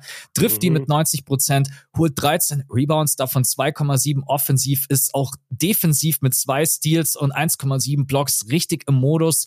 Und deswegen nehme ich Bam Adebayo diese Woche einfach mal als meinen Spieler, als meinen Player of the Week, weil ich bei Bam schon so ein bisschen raus war in Richtung Ceiling. Ich glaube, ich war einfach schon so an dem Punkt, wo ich dachte, Bam ist fertig, da wird nicht mehr mhm. viel kommen.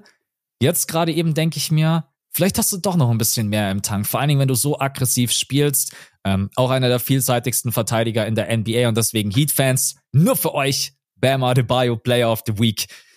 Ja, Heat-Fans so ein bisschen die Rockets-Fans aus dem Osten. ja, also wenn's, ist wenn's so. bei den, wenn's bei den Heat läuft und du hast nicht mindestens in drei Videos schon erwähnt, dass bei den Heat gerade läuft, Leute rasten aus. Ja. Und ähm, ja, ich muss mir das jetzt aber auch angewöhnen. Guck mal, ich habe ja diese fast tägliche Show da, wo ich äh, auf die ganzen Highlights reagiere mit den Leuten und ich mache immer am Ende den Tabellencheck, wo ich mhm. mit allen durchgehe, so okay, so sieht die Tabelle aus. Und natürlich die ersten paar Spiele war das nicht sonderlich repräsentativ und vor allem habe ich auf einen Punkt halt nie geguckt und dieser eine Punkt ist, wenn du in die Google-Tabelle gehst, immer ganz auf der rechten Seite, da steht, wie viele Spiele in Folge gewonnen. Mhm. Und das fällt jetzt natürlich jetzt, wo ich es mir angucke, fällt es natürlich schon ins Gewicht, wenn ich sehe, ah ja, Rockets sechs in Folge, Wolves sechs in Folge, die ja. Sixers haben acht in Folge gewonnen, Miami fünf in Folge ich bin da in Zukunft ein bisschen mehr unterwegs und, und guck mir das an, Leute. Aber wirklich so die, die ersten, ja, wir sind jetzt bei knapp zehn Spielen, die alle Teams gemacht haben. Das war bisher nicht sonderlich so, ja, okay, die haben jetzt mal drei in Folge gewonnen, okay, die haben zwei verloren. Mhm. Das, das war einfach nicht so für mich so, so interessant.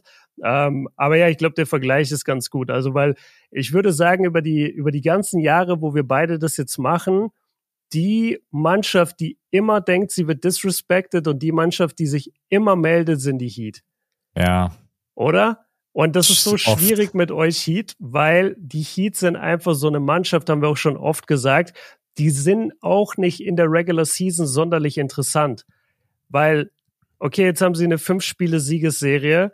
Ich kann euch garantieren, es kommt eine Fünf-Spiele-Losing-Serie sehr bald. Und da wollt ihr dann auch nicht, dass wir drüber reden. Aber die sind einfach eine Mannschaft, für mich beginnen die in den Playoffs. Es gibt ja. solche Teams für mich. Und äh, da zählen die zu 100 Prozent dazu. Ich bin auch bei den Warriors. Ich weiß, dass bei den Warriors gerade schlechter läuft. Ich bin bei den Warriors nie in Sorge. Solange die Steph und Draymond haben und Steve Kerr, mache ich mir nie Sorgen um die Warriors.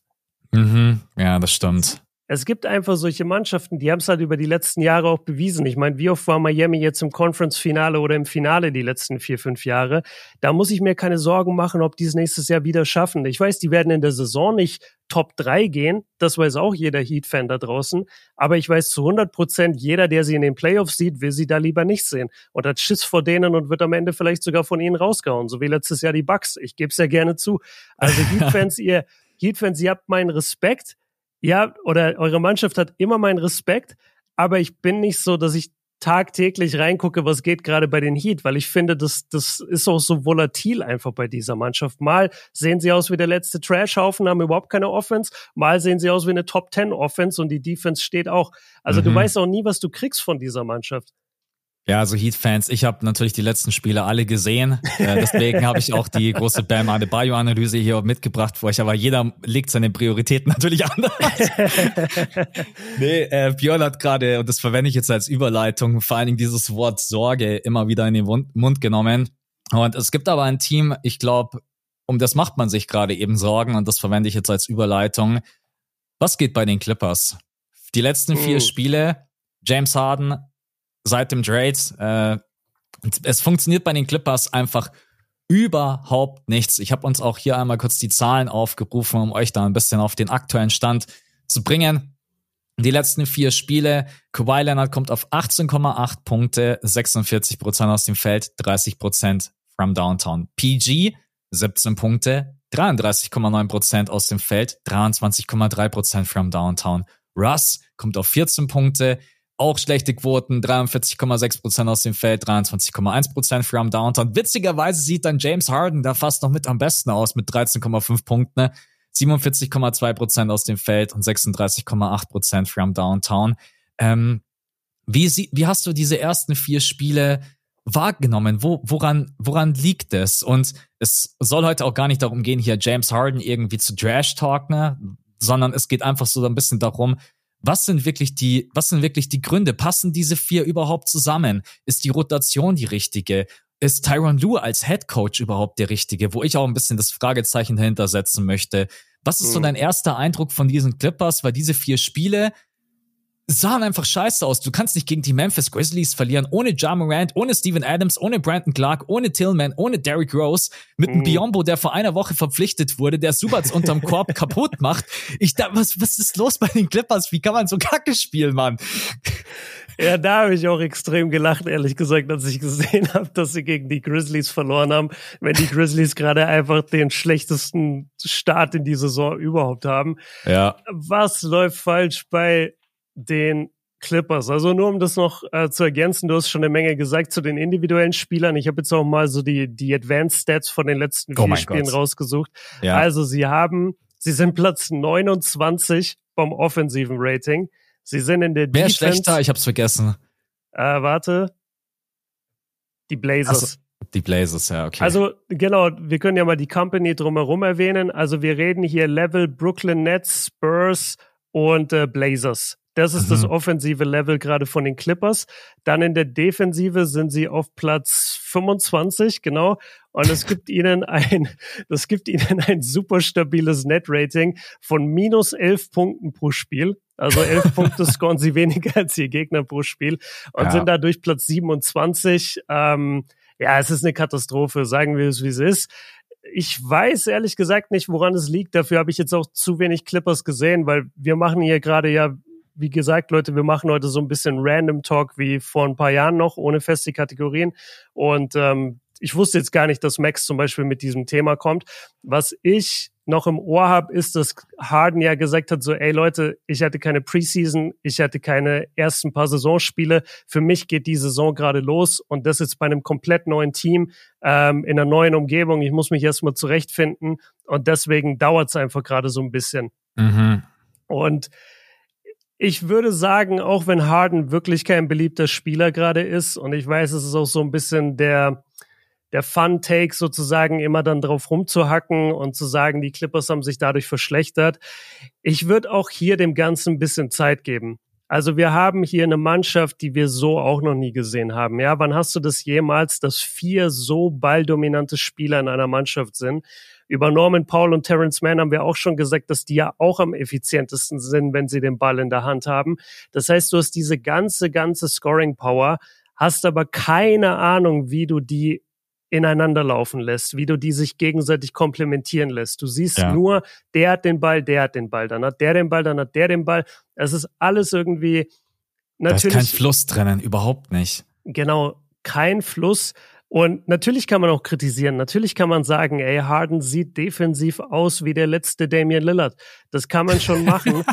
aber am Ende des Tages muss man dieser Mannschaft auch ein bisschen Zeit geben, finde ich. Und also Paul George und Kawhi überhaupt beide gesund zu sehen auf dem Feld, jedes Spiel ist für mich immer schon ein Win. Mhm. Da bin ich schon immer richtig positiv überrascht. Und ich glaube wirklich, man muss hier mehr als vier Spiele abwarten. Ja. Vier Spiele, überleg mal, das ist gar nichts. So, das, ne? Also Was? da, da haben die Rockets mehr gewonnen in den letzten sechs, also die haben sechs in Folge gewonnen wir haben, wir reden hier über vier Spiele und wir haben schon bei den Rockets gesagt, ey, das ist noch keine große Sample Size. Deswegen, ich würde es echt abwarten. Aber klar, das Risiko ist da. Du hast zu wenig Ball für zu viel Scorer und äh, das kann auch voll nach hinten losgehen, 100 Prozent. Ja, und alle wirken gerade eben so ein bisschen einfach unsicher. Also James Harden nimmt seine Catch-and-Shoot-Dreier nicht, streut irgendwie immer einen Zwischenstep ein, was er gar nicht braucht. Äh, Kawhi Leonard und Paul George müssen halt sich natürlich auch dadurch ein bisschen mehr Off-Ball bewegen. Man merkt natürlich auch dann, es ist halt ein Subats, es ist kein Joel Embiid. Ein Subats ist einfach von der Qualität her nicht dieser Big, der jetzt auch nicht die überragenden Entscheidungen trifft, auch aus dem Short Roll heraus. Ähm, mhm. Ähm, dann James Harden. Du hast auch überhaupt kein Spacing, dadurch, dass sich alle irgendwie so wenig bewegen. Du hast es gerade eben auch yeah. angesprochen. Es ist so viel immer noch Isolation Basketball und ich habe mir auch die Frage gestellt, ob die Clippers es vielleicht nicht ein bisschen bereuen, dass man diesen Trade nicht vor der Saison gemacht hat, dass man hätte sagen können, wir nehmen James Harden mit ins Trainingscamp, wir können uns vorbereiten. Jetzt kommt er da einfach so rein und man wirkt, die haben überhaupt keinen Plan und deswegen auch die Kritik an Tyron Lue. Ich mhm. habe bisher noch kein einziges Setplay gesehen, wo ich mir dachte, okay, da hat Tyron jetzt mal irgendwas Geiles aufgezeichnet. Und am Ende mhm. dann immer zu sagen, die sind alle, die sind alle individuell gesehen, sind das überragende Spieler, aber ich glaube trotz allem, wenn du so ein wildes Konstrukt zusammenbringst mit PG, Kawhi Leonard, Westbrook und James Harden, ne, dann musst du denen schon zeigen, da ist der Weg, weil ansonsten verstreuen die sich irgendwo in alle Richtungen und du sagst, was macht ihr? Wir müssen mhm. zusammenbleiben, so ein bisschen metaphorisch gesprochen. Und das funktioniert gerade eben echt überhaupt nicht. Ich habe mir auch viele Plays angesehen, wo die, wo die Spieler auch einfach nicht das Auge füreinander haben und es ist zu wenig Off-Ball-Movement und generell Schwierig, aber du hast vollkommen recht. Es sind vier Spiele gespielt. Jetzt darüber zu reagieren, ist natürlich, ähm, man sollte damit noch abwarten. Aber den einzigen Punkt, den ich schon auch angebracht habe, auch in meinem Video, ich habe halt gesagt, es ist halt eine Sache, ob ich eine Idee erkenne und man am Anfang einfach erstmal braucht, um da reinzukommen, oder ich habe keine Idee und spiele nur Scheiße. Das mhm. sind halt mhm. für mich so zwei Dinge, wenn ich irgendwo erkenne, okay, die probieren was aus, das braucht aber ein bisschen Zeit, bis das Klick macht Und das sehe ich aktuell bei den Clippers noch nicht. Ähm, sehr, sehr spannendes Projekt, auch von der Rotation her. Ich würde es anders rotieren. Ich würde andere, ich würde eine andere Starting Five ausprobieren. Ich würde vielleicht mal James Harden auf der Eins, Norman Paul auf der Zwei, weil er einfach auch besser reinfittet, finde ich, in dieses, in dieses Konstrukt. Man könnte mal probieren, dass man PJ Tucker auf die Vier packt, um da vielleicht auch mal ein bisschen anderen Impuls zu haben und PG auf die Zwei, Kawhi auf die Drei. Tyron Lue muss einfach auch mal ein bisschen ausprobieren. Er hat einfach von Anfang an gesagt, ich werf einfach dieses Quartett diese Big Four, wie sie ja viele nennen, ähm, mhm. einfach mal rein und wir schauen einfach mal, was passiert. Ja, was passiert? Net Rating von minus 11. Okay, funktioniert uh. nicht. Jetzt müssen wir was ändern. Spannendes Thema, ja. spannendes Projekt, was ich sehr gerne verfolge, weil es auch ein Team ist, was mich persönlich jetzt emotional überhaupt nicht toucht. Deswegen beobachte ich das so ein bisschen aus der, aus der Ferne. Nee, ist alles richtig. Und ein Punkt wirklich, der so entscheidend ist, ist die Bewegung. Und ja. ich verstehe das auch einfach bei, bei Spielern nicht oder bei Offensivsystemen, dass die sich einfach irgendwann angewöhnen, zu sagen, nö, wenn ich den Ball abgegeben habe, dann stehe ich erstmal. Mhm. Also Harden redet ja immer darüber, dass er einer der besten Passgeber aller Zeiten ist und äh, dass er doch, dass er im Assist-Leader ist und er spielt so gut. Ey, wenn Harden den Ball abgegeben hat, dann ist die Possession tot danach. Also entweder das führt zum Korb-Erfolg, weil das eben Assist ist, oder du kannst das Ding vergessen, weil Harden wird den Ball passen, bleibt genau da stehen, wo er ist. Meistens ist es irgendwo oben an der Dreierlinie, fast schon so in Richtung Mittellinie. Und dann bleibt er da stehen und ist kein Teil dieser Offensive mehr. Und dadurch kann sich die Defense auch immer so ein bisschen dann natürlich zusammenziehen und es ist viel einfacher, das zu verteidigen, weil sie eh wissen, okay, es wird jetzt kein Cut kommen von Harden. Es wird kein Backdoor, äh, es wird kein Pin-Down-Block oder so kommen. So, es kommt gar nichts. Und das ist etwas, was ich unglaublich frustrierend finde, wo ich aber dir auch sage, nicht mal Phil Jackson würde das einem 34-jährigen Harden jetzt irgendwie hinbekommen, dem zu sagen, ey, du musst voll anfangen, dich in der Offensive zu bewegen, wenn ja. du den Ball abgegeben hast. Der, das stört mich wirklich krass an ihm und seiner Spielweise und ich glaube, das wird am Ende den Clippers vielleicht auch das Genick brechen, dass sich drei also Westbrook ist noch jemand, der, der cuttet mal, der, der überrascht mal mit einem Sprint zum Korb und holt dann Offensivrebound oder so. Aber die anderen drei, da bist du echt so, dass du sagst, okay, wenn ihr euch nicht bewegt, ihr werdet halt nicht gewinnen, weil ihr seid so leicht auszurechnen, dass ihr könnt nicht das ganze Spiel über versuchen, eins gegen eins zu attackieren. Das wird nicht ja. funktionieren. Ich sag euch ganz ehrlich, schaut euch die Spiele an. Es gibt so viele Szenen, wo auf der Weak Side einfach einer in der Isolation steht und alle anderen parken ihren Arsch in der Ecke und schauen zu. Ja. Es ist so schlimm. Ja. Es ist so schlimmer und hässlicher Basketball. Deswegen bin ich auch immer so ein großer Fan von Stephen Curry und deswegen ist er für mich auch einer der besten Offensivspieler aller Zeiten. Ne? Der gibt den Ball ab und dann geht die Post ab. Die mhm. Gegenspieler kotzen einfach, weil Stephen Curry sich so viel bewegt. Und auch diese, diese Kleinigkeiten, was Björn gerade eben angesprochen hat, auch mal einen Pin down zu stellen, einfach mal einen Screen, den Gegner weh zu tun. James Harden gibt halt den Ball ab. Und wie Björn gesagt hat, dann erstmal, ja, schauen wir doch einfach mal. Vielleicht bekomme ich ihn auch noch mal, dann bin ich wieder mit drin im Play. Ja, ansonsten, genau. ansonsten ist es auf jeden Fall nicht mein Thema mehr hier. Das ist halt, ja, ja. schlimm. Lassen wir uns da überraschen, wie es da, wie es da weitergeht. Aber über die Clippers wollte ich auf jeden Fall einmal ganz kurz sprechen, weil die letzten vier Spiele hat man alle verloren. Man wurde auch am Samstag von den Mavs richtig verprügelt im zweiten mhm. Viertel. Also das war eine Demontage. Ähm, ja, schauen wir noch mal in zehn Spielen drauf, ob es dann besser läuft oder ob wir da immer noch den gleichen Standpunkt haben. Jetzt habe ich kurz was mit reingeworfen. Hast du ein Team, wo du sagst, da möchtest du mal drüber reden? Ansonsten, wir können natürlich gerne auch über Philly reden. Also müssen, müssen wir nicht, äh, aber können wir gerne. ja, lass mich mal schauen. Ähm, also wir, wir hatten die Wolves schon. Haben wir über die Pacers geredet? Ja, ne? Ja, nee, nicht so wirklich. Also, also, also nicht, nicht heute, meine ich, aber hatten wir die nicht am Freitag?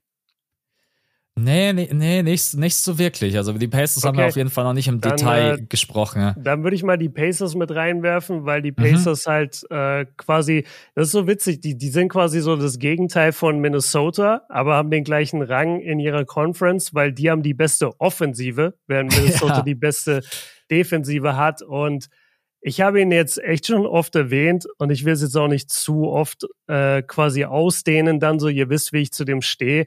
Aber Halliburton, jetzt habe ich seinen Namen voll gebutschert, Halliburton ist schon einer der besten Guards der NBA.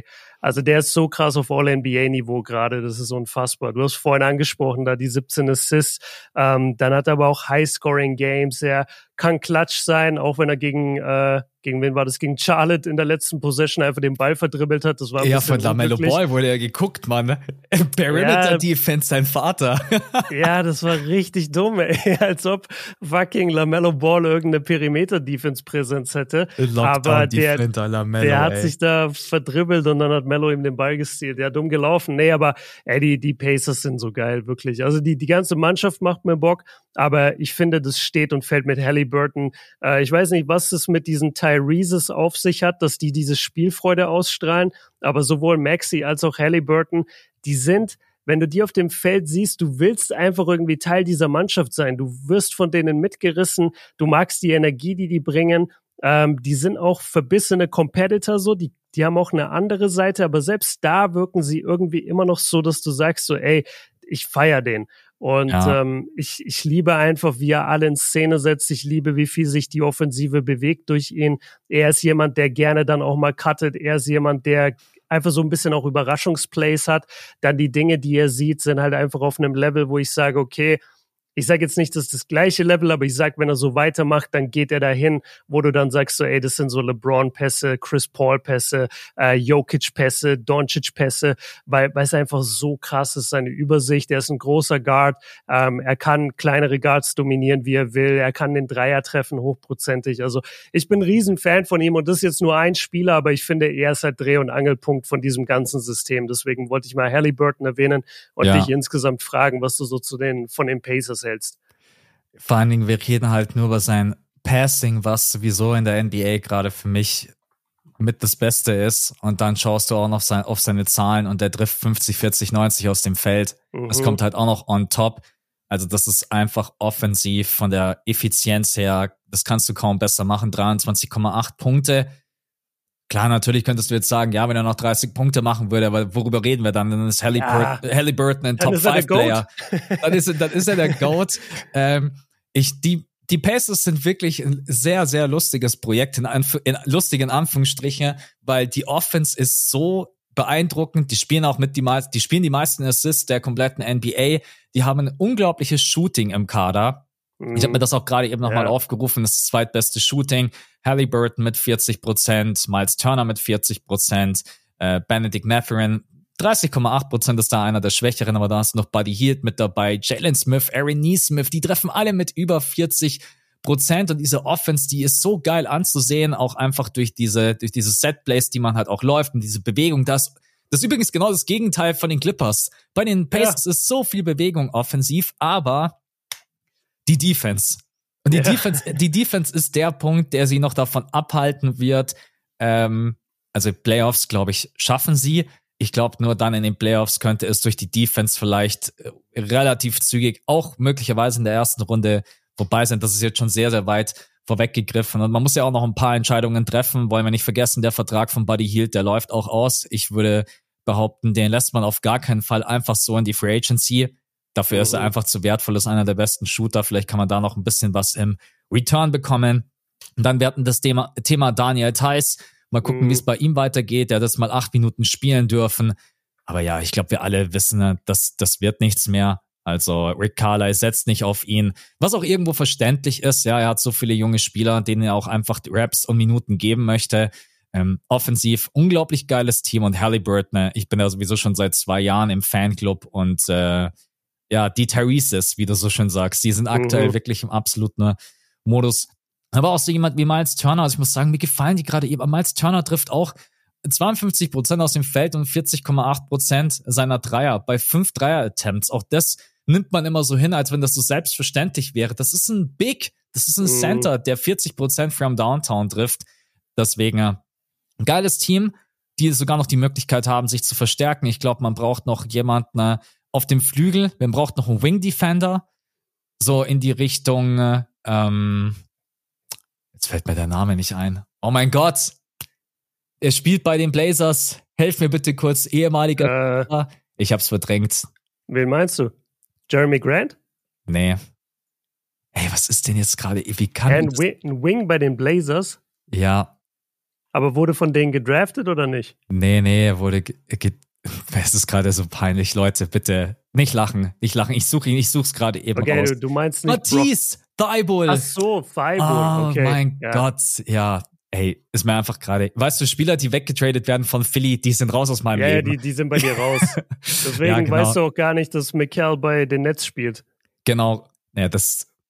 Warum musst du das immer wieder erwähnen? Ja, das finde ich so- immer witzig. Das ist alle paar Wochen stichle da mal rein, dass sie einfach, Stellt euch einfach Mikel Bridges hergegeben haben. Stellt euch mal vor, wir hätten Mikel noch bei den Sixers. Oh mein Gott. Ja, egal, ich will gar nicht dran. Crazy. Ich will gar nicht dran denken. Ja, aber Pacers, geiles Team, macht Ja. offensiv unglaublich Spaß.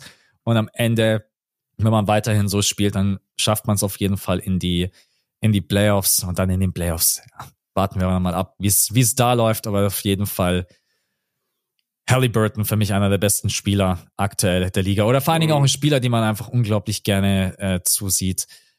Hast Ja, du noch was was ich- von den Pacers? Ja, was ich interessant finde, ist, äh, Matherin ist so ein bisschen deren Wiggins. Also Mhm. irgendwie hat der ein krasses Formtief, seit der reingekommen ist. Also der trifft wirklich, wie du gesagt hast, halt auch im Vergleich zu allen anderen Spielern. Du hast ja gesagt, so irgendwie, da treffen zehn Spieler gefühlt über 40 Prozent den Dreier. Und dann kommt äh, Matherin und trifft einfach 31 aus dem Feld 43 Prozent, ist irgendwie bei 13 Punkten. Jeder hat dem so den riesen Schritt zugetraut nach der krassen Saison letztes Jahr. Ja. Und er ist wirklich so sehr Wiggins ähnlich, weil sie halt auch ähnlicher Spielertyp sind. Aber auch da denke ich immer so, da könnte ich jetzt voll das Thema draus machen. Weißt du, wir könnten jetzt ein ganzes Topic machen, so, ey, Matherin enttäuscht, was mit Matherin, müssen die Pacers reagieren, bla bla. Und dann gucke ich auf die Spielzahl und dann sehe ich, okay, wir haben wie viele Spiele gemacht? Zehn bei den Pacers. Mhm. Wen interessiert's? So, der Typ ist mega jung, lass den doch mal 30, 40, 50 Spiele machen und dann reden wir nochmal. Also diese Overreactions am Anfang der Saison sind echt immer ein bisschen zu krass, meiner Meinung nach, vor allem bei den jungen Spielern. Und dann über Thais wollte ich nur einmal sagen, das ist halt echt bitter. Äh, Shoutout an der Stelle einmal an Aurelia, weil die hat einfach, äh, die war bei irgendeinem Spiel von den Pacers und hat dann einfach äh, Rick Carlisle gefragt in der PK und meinte irgendwie so, ja, was ist denn jetzt mit Daniel Theiss? So, wird der in Zukunft mal Minuten bekommen oder warum spielt er so wenig? Und da hat Carlisle halt auch natürlich Thais gelobt, hat gesagt, ey, super Spieler, gibt's gar nichts, aber er setzt einfach auf die ganzen anderen Jungs. Und er hat halt einen Jalen Smith da, er hat einen Isaiah Jackson da, er hat einen Miles Turner, er hat Obi Toppin, so, die sind im Frontcourt einfach sehr stark aufgestellt, wo du selbst als Weltmeister Daniel Theiss deine Probleme haben wirst. Und ich glaube, wir beide hatten doch am Freitag sogar drüber geredet, dass es mal in Richtung Buyout wahrscheinlich laufen könnte bei ihm, ne? Und dass er dann bei einem anderen Team vielleicht signed, wenn es nicht zu einem ja, Trade ja, kommt. ja, genau, möglicherweise, richtig. Ja. Ja, also klar, er könnte auch getradet werden, aber ich weiß ehrlich gesagt nicht, was er verdient. Ähm, Zu viel. Zu viel. Ich habe mich da auch ein bisschen blenden lassen. Es ist schon zu viel. 9 Millionen oder was er 9 verdient, Millionen kriegt 9,5. Das ist Ja. schon, ja, das ist schon nicht wenig für das. Ich meine, er ist ein guter Spieler, aber 9 Millionen ist auf jeden Fall schon eine, schon eine Ansage. Deswegen einigen sich vielleicht beide auf den Buyout. Ich habe ja den Mhm. Joke gebracht. Daniel Theiss sagt, ja, okay, also 8 Millionen nehme ich noch mit und eine Million schenke ich euch. Genau, das war ein Patreon-Pod, war das mein Joke. Ja. Ja. mal gucken, wie es mit ihm weitergeht. Aber ja, wäre einfach schade, wenn er jetzt wieder eine Saison einfach nur draußen auf der Bank hockt, weil er war jetzt schon verletzungsbedingt letzte Saison, hat so viel gerestet und ähm, ja, mal gucken, wie es bei ihm weitergeht. Mhm. Okay, ich möchte noch, auch, wenn du durch bist, ein Team, auf das Mhm. ich auf jeden Fall noch äh, eingehen möchte. Wie siehst denn du aktuell eigentlich die Mavs? Weil die Mavs-Fans, glaube ich, auch schon da sitzen und denken sich, ey Leute, es gibt in Ja. Texas nicht nur ein Team und das andere Team hier sind die Dallas Mavericks und bei denen läuft es gerade richtig gut. Da muss ich auch echt sagen, da habe ich die letzten Spiele auch wirklich gesehen. Und was Mhm. die phasenweise mit ihren Gegnern veranstalten, die, die rasten komplett aus. Also die Pelicans Ja. haben die im dritten Viertel wirklich auch richtig vermöbelt. Das Spiel gegen die Clippers war der komplette Wahnsinn. Luka Doncic legt gerade Zahlen auf wie noch nie in seiner Karriere. Und Kyrie Irving ist endlich angekommen in der Saison. Viel weniger Isolation Basketball. Fällt, gefällt mir richtig gut. Also ganz viele Catch-and-Shoot-Würfe. Irving bewegt sich auch super abseits des Balls. Und dann Derek Lively II hat eingeschlagen. Grant Williams funktioniert wunderbar. So, das ist ein Team, was auch gerade eben offensiv auch so ein bisschen wie die Indiana Pacers unglaublich viel Mhm. Spaß macht. Wie hast du die, hast du Spiele gesehen? Hast du gar nichts gesehen? Frage ich dich nein, jetzt einfach nein. mal so. Nein, nein, ich, ich habe auf jeden Fall einiges gesehen von denen. Äh, ich bin auch überrascht, dass halt alle Pieces irgendwie zu funktionieren scheinen. Also du hast schon fast alle genannt. Oder ich weiß nicht, ob ich nur gerade seinen Namen nicht mitbekommen habe, aber selbst jemand wie Derek Jones Jr., ja, der ja, ja wirklich, Jones Jr. der ja wirklich ein komplett abgeschriebener Spieler eigentlich war, den überhaupt niemand mehr haben wollte, bei dem ich auch jedes Mal vergesse, dass der in Dallas überhaupt ist, wenn der eingewechselt wird. Aber äh, sorry, sorry, der startet, my bad. Ähm, aber wenn ich ihn dann sehe auf dem Feld, dann denke ich mir immer, ey, Bro, what the fuck? So, ich habe gar nicht auf dem Schirm, dass der weiß, überhaupt in der meinst, Mannschaft ja. spielt. Und der bringt ja auch seine neun Punkte und trifft 36 Prozent Dreier und keine Ahnung, Mann, das ist ein geiles Team. Das ist wirklich so ein perfektes Beispiel dafür, was passiert, wenn alle deine Spieler zu ihren Stärken und zu ihrem Potenzial ausspielen. Also, mhm. dass ein Grant Williams 50 Prozent Dreier trifft, ist jetzt vielleicht ein bisschen über seinem Potenzial, aber der ist ja wirklich ein guter 3D-Player. Und genau mhm. das liefert er dir gerade. Dass ein Tim Hardaway Jr. ein sehr guter Scorer ist, eine sehr gute, äh, ja, eine sehr gute Option von der Bank, einer der besten Bankspieler vielleicht in der NBA. Dass der das sein kann, wissen wir alle. Aber dass der das liefert, während auch Luca und während Kyrie und während Grant Williams und während, während Derek Lively auch alle gut spielen, das finde ich so interessant bei denen. Und ähm, ja, da, da muss man ihnen auf jeden Fall gerade die Props geben. Zweitbeste Offensivrating der NBA. Ähm, defensiv sind sie Platz 23, das ist nicht so geil, aber okay. aber das Scheiß man, drauf, einfach nee, offensiv, 150 ja, wie, Punkte. Aber das ist ja wirklich so, ne? Weil ihr Net-Rating ist ja trotzdem irgendwie plus sechs Punkte pro Spiel. Also mhm. das ist halt so eine typische Mannschaft, wo du sagen kannst, so, ey, outscore die erstmal. Und ja. ja. sie lassen wirklich eine Menge zu, aber das liegt halt auch daran, wenn du so jemand hast unterm Korb wie Lively oder so, wo wo es halt auch ein junger Spieler einfach zum Beispiel ist, ja, der vielleicht noch nicht in jeder Rotation dann perfekt steht und der vielleicht keine große Präsenz da jetzt bisher hat unterm Korb, auch wenn er 1,1 Blocks hat. Ähm, das dauert schon noch seine Zeit, glaube ich, bis da die Defense steht. Und wir wissen, Doncic ist kein Verteidiger, wir wissen, Kyrie ist kein Verteidiger. Deswegen, die können auch nicht alles auffangen irgendwie mit Maxi Kleber.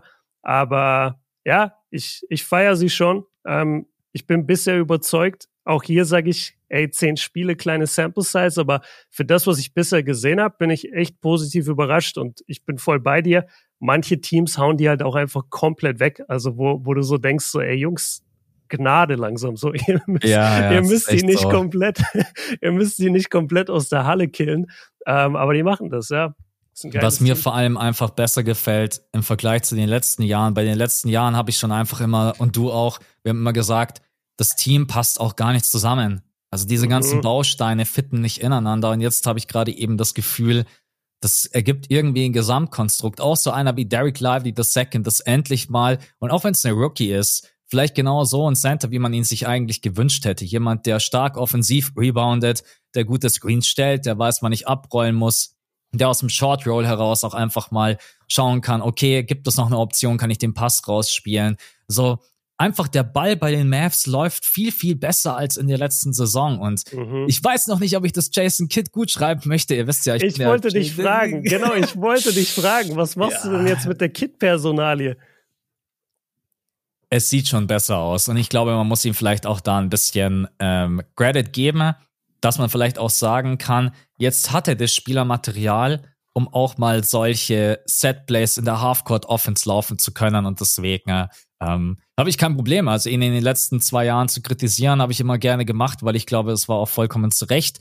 Jetzt gerade eben sehe ich auch einfach Basketball, der halt nicht nur ein ISO-Play nach dem anderen ist von Luka Doncic, mhm. sondern auch einfach viel Bewegung, schöne Pässe. Also da die Mavs, ich habe ja auch ein paar Sequenzen in die Story gepostet bei mir auf Insta. Da ist ein schönes Ball-Movement mit dabei. Und Kyrie ist jetzt auch die letzten drei Spiele endlich mal angekommen. Der hatte ja ein bisschen eher schwacheren, schwacheren Saisonstart und hat ihn viel Off-Ball gefunden. Dann hat er seine Catch-and-Shoot-Dreier endlich verwandelt. Dann kam auch plötzlich der Rhythmus wieder auch die Pull-Ups zu treffen.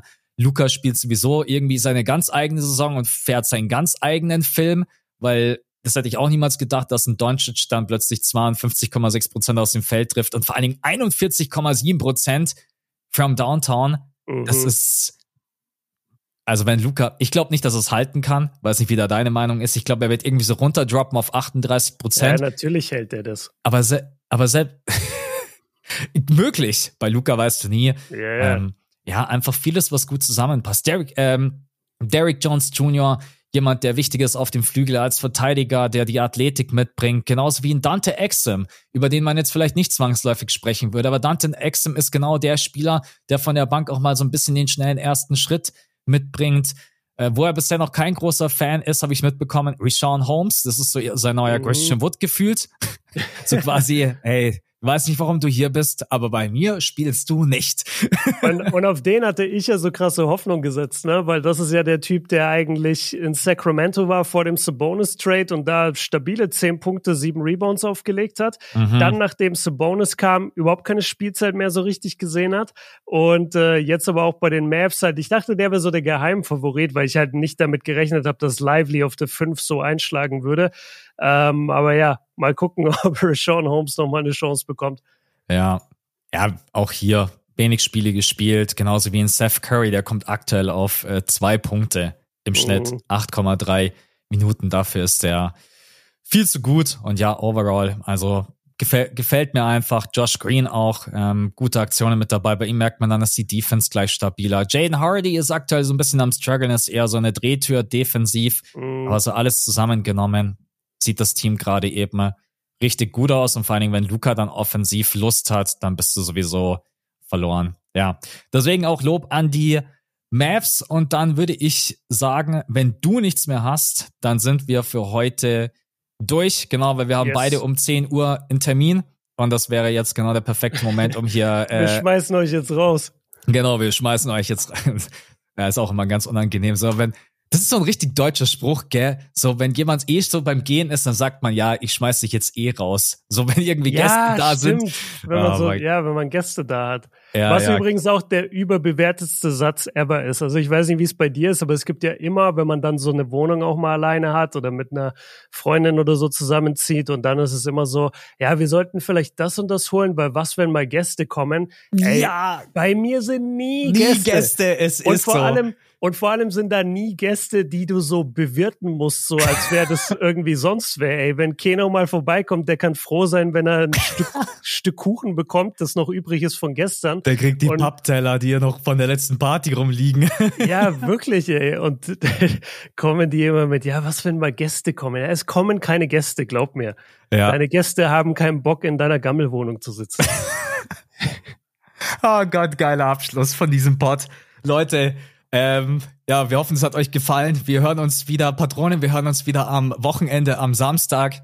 Und ansonsten yes. an alle anderen nächste Woche auch schon wieder. Dann schauen wir mal, äh, über was wir als nächstes sprechen. Hat mega Spaß gemacht, obwohl es so Voll. früh war. Ja. Ähm, genau. Ansonsten checkt gerne unten in den Show Notes unseren Patreon-Link. Wir freuen uns über jeden Supporter. Für heute sind wir jetzt aber erstmal raus. Björn, auch an dich danke. Und danke dir. bis zum nächsten Mal, Leute. Ciao, ciao. Ciao.